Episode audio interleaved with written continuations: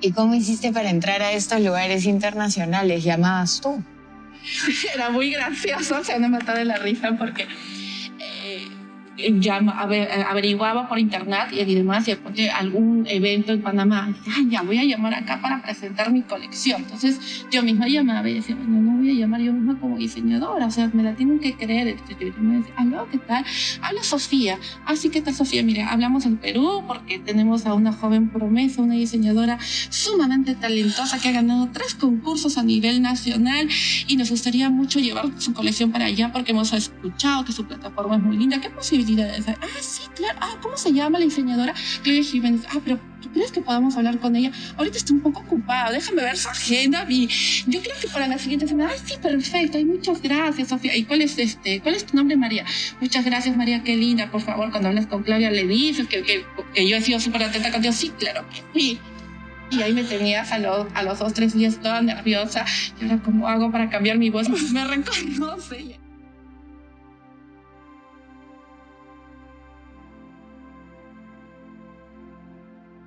Hoy quiero presentarles a Claudia Jiménez. A Claudia la conocí cuando nos fuimos ahora hace poco a Tacna a hacer una charla del Día de la Mujer de empoderamiento y su historia me pareció llena de tanta fuerza, de tanto coraje, de tanto valor, de tanta resiliencia. dije, Clau, por favor, ven a conversar conmigo para poder compartir con nuestras comunidades un poco de toda esa fuerza que tienes dentro de la forma de reinventarte una y otra vez y de seguir adelante a pesar de lo que sea que venga a frente de tu vida. Así que, Clau, muchísimas gracias por estar aquí.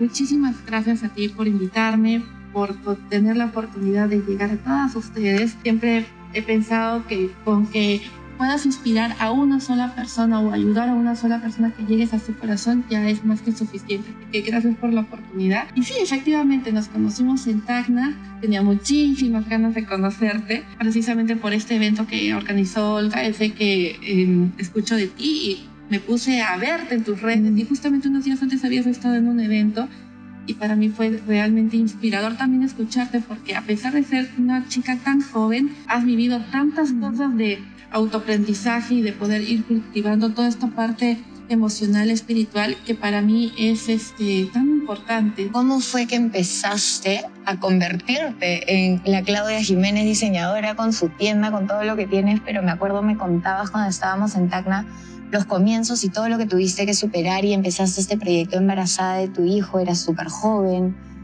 Sí, en realidad eh, em, yo tengo que agradecer a la vida porque nada me ha sido sencillo al principio, porque ahora va a venir una nueva etapa y yo sé que va a ser de mucho merecimiento, pero al principio ha sido una etapa de muchísimo reto y desafío em, desde muy chica, ¿no? Yo, yo desde muy chica he sido animadora de hechos infantiles, he trabajado en un banco, luego eh, Dios me dio este vehículo enorme, súper alto para poder ser modelo y yo creo que ahí termino descubriendo, yo siempre me he sentido muy eh, inspirada o muy atraída, mejor dicho, por todo el tema artístico que va muy, muy pegado a todo el tema de, emocional de transmitir con tu cuerpo un montón de cosas, ¿no? Eso es muy, muy sensible. Entonces, em, bueno, yo viví en Arequipa, llego acá a Lima, lo cual no fue para nada tampoco sencillo. Y para resumir un poco la historia, conozco al papá de mis hijos, me embarazo al toque, era bastante joven y empiezo la carrera con, con Yale en la barriga y bueno, ¿qué les puedo decir? O sea, mm, desde que me quedé hasta dormida en la carpeta, em, levantarme y no encontrar a nadie en clase, que mi directora me llamara, me llamara y me llamara la atención, que me diga, ¿qué haces acá? Anda, vete a tu casa a cuidar a tu bebé, ¿no? Porque el primer semestre lo hice con Yael en la barriga, pero yo vehemente y tenía tanto, tanto miedo de que la flojera me ganara y que yo diga, y que me quedara en mi zona de confort, y yo, no, bueno, yo estoy acá con mi bebito en mi casa, ya no regreso a estudiar, ¿no? Ese era mi más grande miedo de hacer una pausa. Y tan importantes son las pausas, ¿sabes? En su momento. Entonces, contra viento y marea, porque realmente lo sentí y viene otra persona me dice, anda, vete a tu casa. Y yo, sí, ¿no? Porque sentía mucha culpa de irme a estudiar, de dejar a mi bebito recién nacido, pero mis ganas de no de seguramente ese momento de no fracasar en este sueño inicial que tenía, me empujaban a, a querer demostrarme y demostrarme lo que yo puedo, ¿no? Bueno, hice, hice esta pausa, regresé a casa, me dediqué a mi bebé por, por, por seis, siete meses y regreso a terminar la carrera eh, ya con Yael más o menos de 10 meses, no, más, ya que como de un año. Y mi trajín era levantarme temprano, llevar a mi bebito, dejarlo en clase, en su nido y yo de ir disparada al instituto y a él mientras iba creciendo, porque él ha hecho conmigo la carrera. Por ejemplo, que no viniera la señora que me ayudaba en algún momento y tener que ir con Yael en los brazos a mi clase a entregar algún trabajo o algún examen parcial.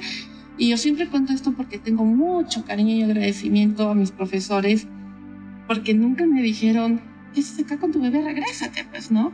Me decían, mm, Claudia, ya. Y bueno, en todo ese interín, cuando yo también estaba estudiando, era como que con muchas ganas de sacar buenas notas, de ser la mejor, porque me empeñosa. empeñosa, ¿no?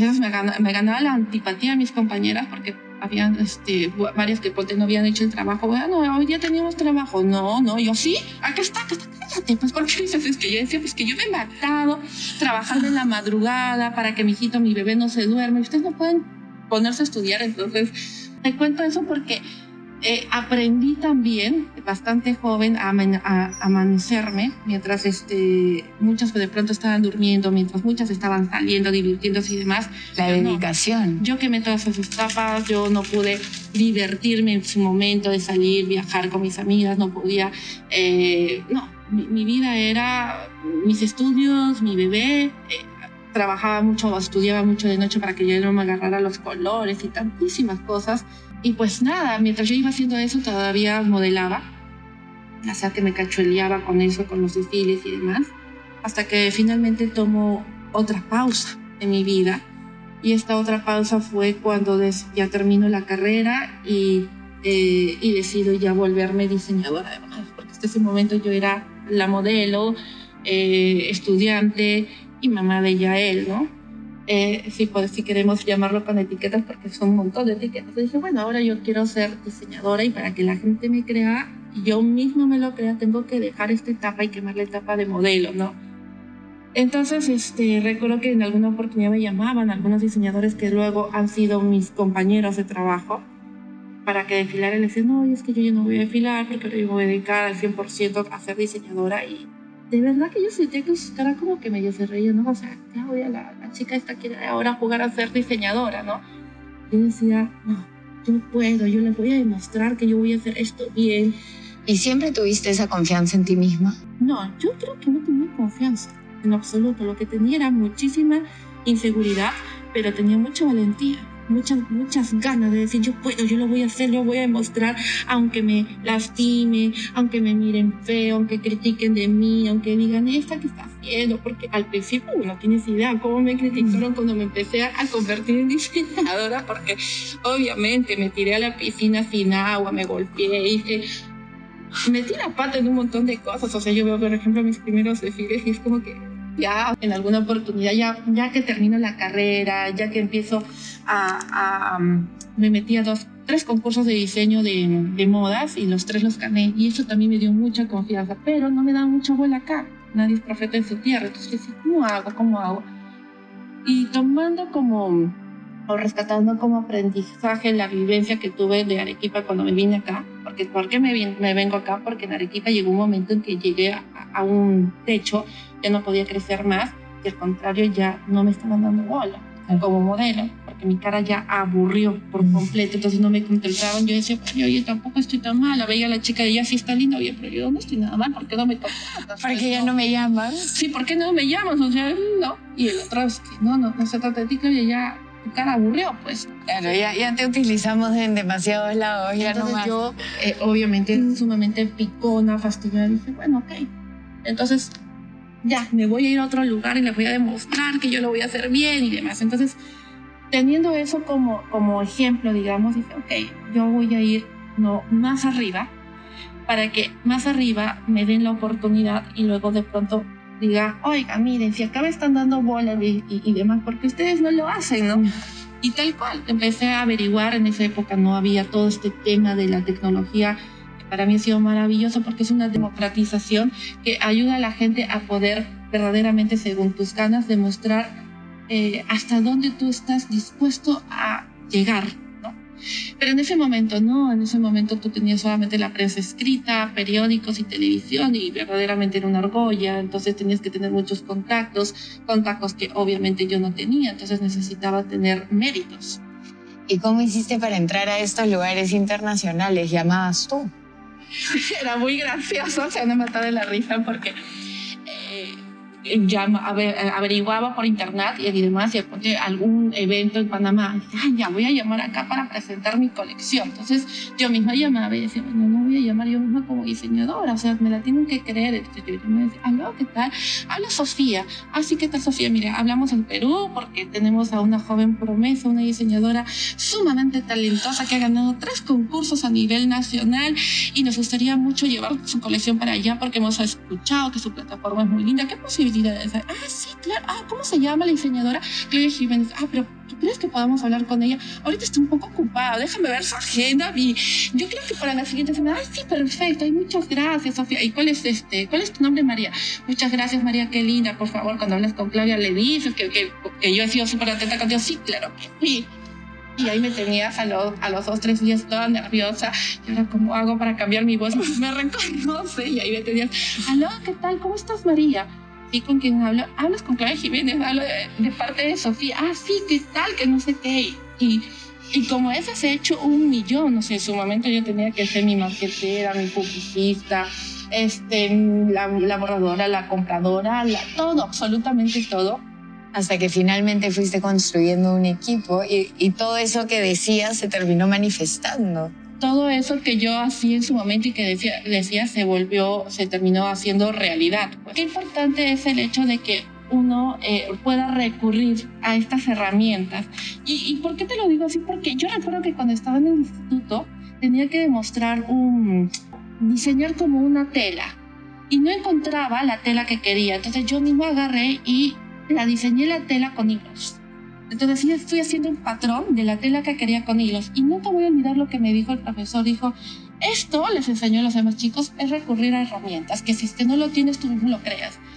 Entonces, yo creo que en ese momento quizás se me debe haber quedado en el inconsciente lo que yo hice y he hecho en muchas oportunidades es, ok, no tengo lo que necesito, pero yo mismo voy a recurrir a herramientas, aunque sea volviéndome, Claudia, me voy a, volver esto, esto, esto y lo voy a juntar y lo voy a enseñar al mundo entero para que el mundo entero pueda entender y creer estándares, que necesita para que encajes en ese lugar a donde quieres llegar, por más que en ese momento no hayas tenido todo el equipo y todas las personas que en teoría eran requerimientos o necesarias para que una institución internacional, digamos, te valide y te reconozca.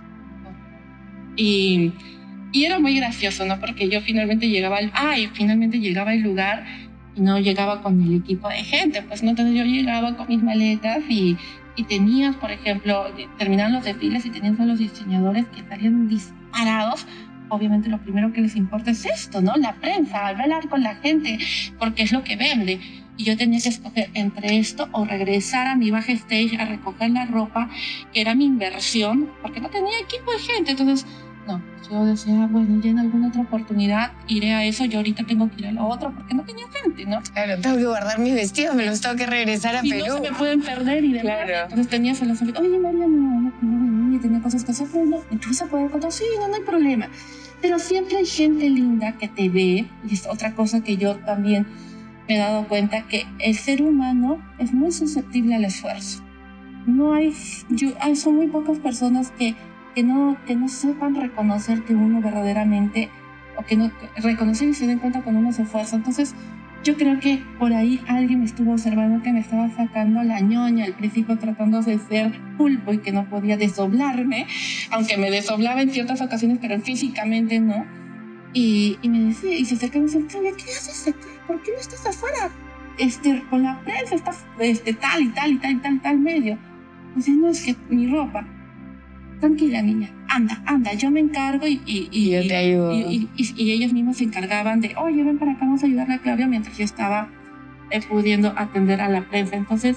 Saliste de tu zona de confort, te tiraste a la piscina, hiciste más del común denominador, o sea, hacías absolutamente todo y el universo al final del día te traía personas y te iba abriendo caminos que tú decías, no, ya más adelante cuando tengo un equipo, pero viene un angelito y te dice, anda, yo te ayudo Y es así, uno tiene que lanzarse a la piscina e intentarlo para que la magia comience a ocurrir. Es otra etapa, o mis dos hijos han marcado dos etapas y siguen marcando dos etapas importantísimas en mi vida. Ya él, la etapa de estudiante, la etapa de, de, de empezar a viajar, que conozca mi marca, y Marfil ya es etapa ya de no solamente de viajar, presentar colecciones, sino ya es la etapa de vamos a hacer de esto una empresa, un negocio para dar de comer a gente y no solamente para que la gente se viste y se vea linda, sino para dar trabajo a personas, que eso para mí ha sido de verdad, de verdad, lo más, lo más bonito y valioso. Si tú me dices, Claudia, ¿y tú como diseñadora qué es lo que más te ha gustado? Sí, claro, vestir a la gente, que la gente se sienta linda y que ver mi ropa en otras personas. Sí, por supuesto, y gracias al universo por haber hecho eso, pero lo que más yo valoro es el hecho de poder haber dado tantísimo trabajo a mucha gente. Eso es lo que más, me ha gustado, el hecho de poder ver gente que entró eh, soltera, sin hijos y ver que eh, en medio de tantos años encontraron una pareja, se casaron, tuvieron hijos, eh, pudieron construir una familia y sentir que de alguna manera contribuí con un granito de arena para que eso fuera realidad. Eso para mí es lo más, lo más bonito que voy a tener como recuerdo de esta etapa eh, como diseñadora, pues, ¿no? ¿Y cuántas veces te has reinventado? muchísimo. Porque me hablas de etapas. Eso significa que en cada etapa hay una nueva Claudia que aparece en la figura, ya sea por cosas de la vida que van sucediendo que te obligan a reinventarte o por elección propia también. Mm, ni siquiera podría decirte que es por la elección propia, es por por, algo que no te puedo explicar, que viene desde acá, desde lo más fondo de mi ser, quizás no es que me aburra. Probablemente son momentos, etapas que, verdaderamente ya aprendí, que ya sentí que cumplí y que siento la necesidad de, de soy muy curiosa probablemente, de investigar, de, de, querer saber más de mí, de poderme descubrir, ah, también puedo hacer esto, puedo hacer lo otro, em, de no quedarme atorada y estancada. Creo que el hecho de quedarme de alguna forma en lo mismo, si me preguntas, Claudia, ¿tú qué prefieres? ¿Saber algo perfecto, perfecto y ser la mejor del mundo en una sola cosa? ¿O saber de mucho, de muchísimas cosas yo y sin ser la mejor? Yo prefiero lo otro. Prefiero saber mucho de muchísimas cosas y poderme ir algún día de este mundo diciendo, qué bien, yo, yo intenté esto, probé esto, hice lo otro, hice lo otro, hice lo otro, y poder tener la oportunidad de, de, de, contarle y decir, oye, sí se puede, y, o inténtenlo, arriesgan, no tengan miedo, y si tienen miedo, no importa, es parte de... ¿Cómo sales de ese estancamiento? Que justo era algo que comentábamos hace un rato de cómo para Clau era importante mencionar el no quedarnos estancadas, el no creernos una misma versión, un mismo cuento y quedarte ahí en los pensamientos que te están diciendo, como habrán escuchado cuando ella le decían a su tú no vas a poder, ella misma se decía, sí voy a poder, sí voy a poder, aunque a veces no te lo creías. Sí, claro, yo creo que me lo repetía mucho porque no me lo creía, pero apretaba mis dientes, sí me acuerdo que apretaba mis dientes, apretaba esto y sentía que un, un, un fastidio en, el estómago en momentos ya cuando tenía que enfrentar todas esas miradas eh, que te califican, o sea, porque uno siente, uno se da cuenta. Y sí, hay algo que me gusta mucho de mí, es que soy muy valiente, tengo una fuerza de voluntad enorme para agarrar y decir, vamos, vamos adelante, pero obviamente después llegaba a mi casa, a mi espacio solo y era como que me sentía cargada de todo eso otro y, en momentos claros que me he puesto a llorar y demás, o sea, es parte de mi vulnerabilidad que, que en su momento tampoco me gustaba demostrarle y ahora decirlo y decirlo tranquila y decir que estar en contacto también con tu vulnerabilidad es una de las cosas más bonitas que puede haber porque te hacen más fuerte es este es maravilloso pues no y, y regresando al tema de quemar etapas eh, yo yo creo que, que finalmente no sé la misión del ser humano o bueno por lo menos la mía así lo siento es el estar en constante aprendizaje y evolución. Y la única manera para poder seguir creciendo y demás es llevarte a ti misma al límite, como que tirarte a la piscina sin, sin, agua, porque es una incertidumbre, tú no sabes qué es lo que te va a ocurrir y normalmente el cerebro, la mente te dice, uy, te va a ir así, te va a ir fatal, no lo vas a lograr a tu edad. Ahorita, por ejemplo, antes era que roche lo que va a decir la gente y demás. Ahora es, uy, ya no estás tan jovencita, pero yo me digo tanto poco estoy tan mayor. Es ahora o nunca. es ahora o nunca. Así como en su momento decía, no, sí puedo, sí puedo, yo voy a demostrar que sí puedo, que yo que, que, tengo, eh, que soy lo suficientemente buena en esto, que sí estoy lentosa. Hoy en día es, no, Sí, es cierto, sí, ya no, estoy, ya no soy una chivuela, ya tengo la misma edad antes, pero todavía estoy en la edad suficiente de hacerlo, todavía me veo bien, todavía tengo fuerza. O sea que es en un momento, ahorita, porque si es que me espero un tiempo más, estás en ese momento, yo no sé cómo será la Claudia de acá unos 10 años, no tenga la misma energía, ya si quisieras de pronto estar en un lugar más, más pausada, ahorita no, es ahorita o nunca. Entonces, nuevamente recurro a yo misma hablarle a mi mente esos pensamientos que me dicen, no, esto y el otro, y digo, sí, sí, o sea, que le digan, no, no, que no los quiero ver, y digo, ya, sí, puede ser. Siéntate, siéntate. sí, sí. No, eso no. Regresa a lo que yo quiero. Exacto. Así se hace a veces.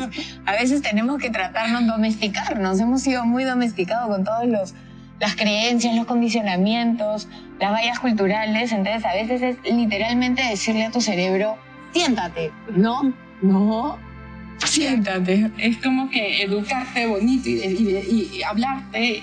Yo ahora, por ejemplo, con mi hija ya más grande, como Marfil, que ya está por cumplir 13 años, he aprendido tantísimo también de la Claudia Mamá, por ejemplo, con Yael.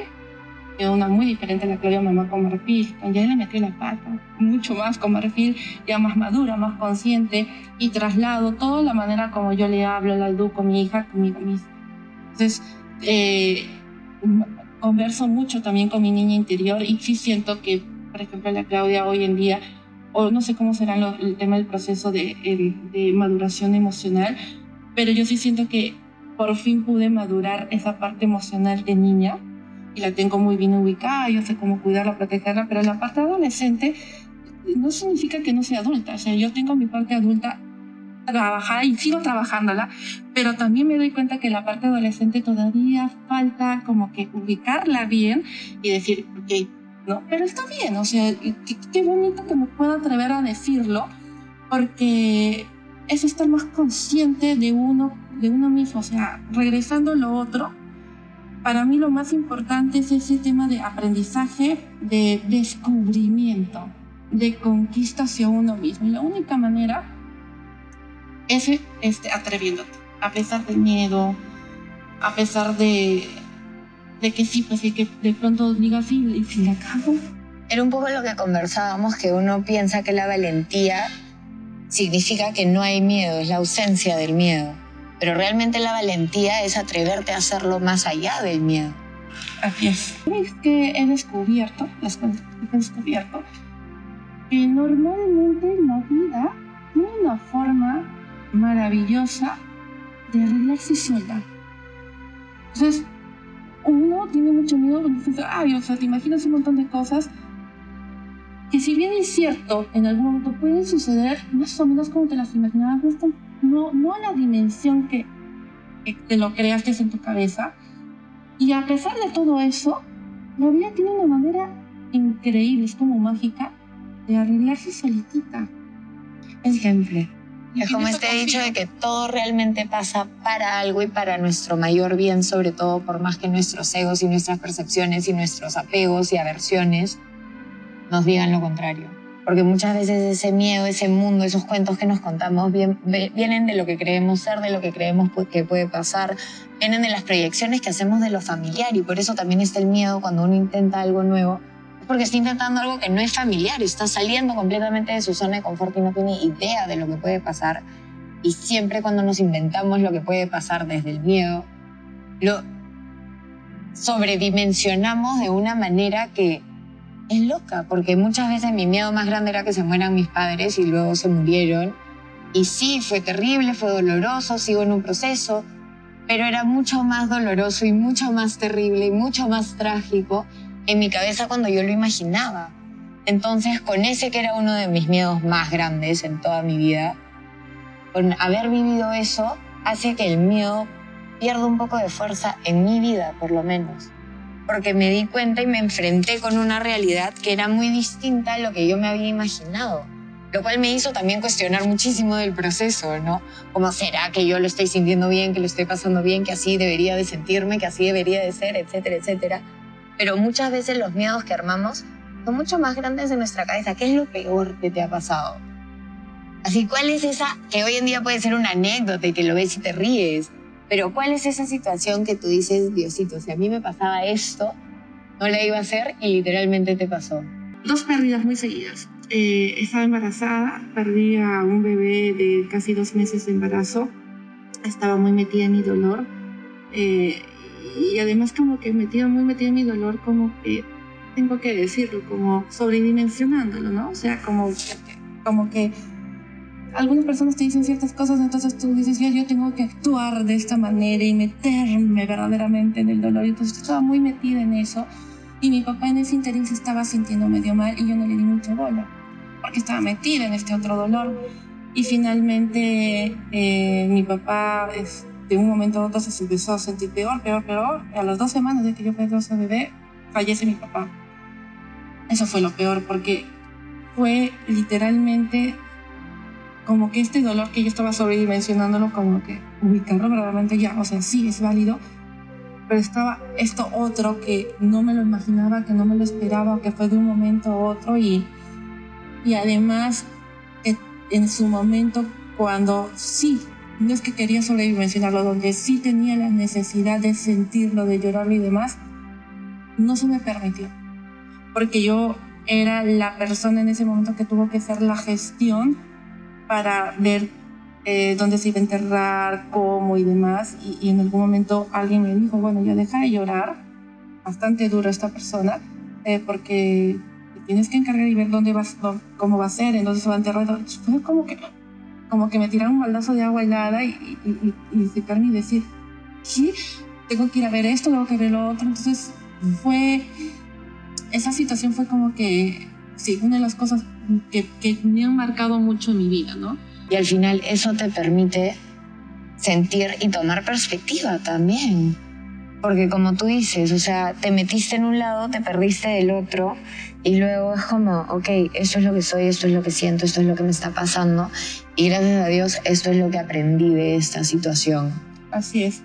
Y en cuanto a lo otro, por ejemplo, lo que yo pude aprender es el hecho de de hacerme verdaderamente valiente soy, pero hacerme verdaderamente fuerte y que me importara eh, mucho menos, porque antes me importaba mucho lo que la gente dijera. O sea, por algo he sido diseñadora, tenía que estar muy atenta a lo que la gente pensara, para que me importara mucho menos la, la opinión de otras personas, porque en medio de un proceso legal tú estás completamente evaluada. Es horrible que vengan personas que tú ni conoces y que te digan si es que estás haciendo bien un rol o no, básicamente, por ejemplo, el rol de una madre. Entonces esa es una cosa para mí que fue muy dolorosa el hecho de tener que estar constantemente demostrando que yo soy lo suficientemente buena para ser mamá, imagínate, ¿no? Eh, que alguien te cuestione y además de, que te cuestionen, que te evalúen el hecho de, de, tu rol, que para mí es uno de los roles más sagrados que, que he venido a este mundo a tener, ¿no? Eh, yo, me siento muy bendecida y agradecida de ser mamá y tengo claro, nadie, nadie en este mundo viene con un libro de ser el mejor papá y la mejor mamá del mundo, pero mientras tengas el suficiente amor para brindar a otro ser humano es más que suficiente, ¿no? Pero ¿cómo le haces entender eso a otro ser humano que de pronto no está lo suficientemente consciente o que de pronto un poquito más conectado con, con la empatía y con tantísimas cosas? Entonces, eh, sí, eso fue muy duro, muy duro, porque además de todo en ese momento yo no podía expresar de la manera que hoy en día me puedo expresar mejor mis emociones, mis sentimientos, o llega un momento, si es que estoy en otro territorio, digamos, mucho más frío, analítico, este, no lo sé, en, un mundo, por ejemplo, de puro abogado, que es otro mundo, o sea, no son, son, los seres humanos somos diferentes colores y cada, y qué bueno, porque todos somos muy diferentes, muchos matices, pero y de eso se trata. Pero a veces intimida estar en un mundo tan distinto al, mundo al que, estás acostumbrado. Mirando así, entonces, horrible. Era una situación en ese momento para mí terrible. ¿Y qué haces tú, Clau, cuando te sientes mal contigo, cuando sientes que ese crítico interno está como ganando la batalla y no estás poniendo, pudiendo decirle, siéntate, cállate, muévete, volteate. ¿Qué haces para conectar contigo? ¿Qué haces para darte amor? Sé que mencionaste que, que te hablas como si fueras tu hija, que me parece maravilloso porque es tratarte con ese amor que uno siente por el niño que vive dentro de nosotros y es no sacar ese palo gigante con el que nos damos constantemente y una y otra vez, que lo único que hace es hacernos sentir peor. Entonces, ¿qué otras cosas haces tú para sentirte bien, para darte ese regalito, para celebrarte? Para motivarte. Una bendición que hoy en día lo pueda tener claro y que lo pueda compartir. decir, tanto le pedí a Dios eso. Y sabes que antes le pedí a Dios, Diosito, por favor, mándame una pareja. Yo quiero encontrar a la persona indicada del amor de mi vida. Y era porque seguramente tenía acá un huequito y no sabía cómo llenarlo. Hasta que finalmente un día dije, Dios, lo único que te pido es que me des calma, tranquilidad y paz en mi vida. Y a partir de ahí las cosas empezaron a cambiar muchísimo. Y hoy en día recurro a diferentes herramientas, como por ejemplo cualquier cosa a mí me funciona que me, que me, que me mantenga en contacto con, con mi cuerpo y demás, es buenísimo. El deporte es una cosa que a mí me ayuda mucho. El mar, me meto a nadar. Ahorita estoy tomando clases de canto. La música me ayuda mucho. El sol, maravilloso. Eh, em, esto, el hecho de hablar, el hecho de poder compartir eh, lo que uno siente y demás, es como exteriorizarlo para que ya no esté adentro dándote 10 millones de vueltas, sino aquí está. Y una cosa sumamente también importante, la respiración. Aprendí a respirar, a respirar y, ya, básicamente el hecho de respirar, el hecho de hablar. Y, y, créanme que no es fácil porque es una tarea, de, es como lavarse los dientes. Es una tarea de todos los días. Hay días que te, que te levantas y dices, no, no me voy a lavar los dientes hoy eh, básicamente se va a dar cuenta. Nadie se va a dar cuenta, no, no necesito.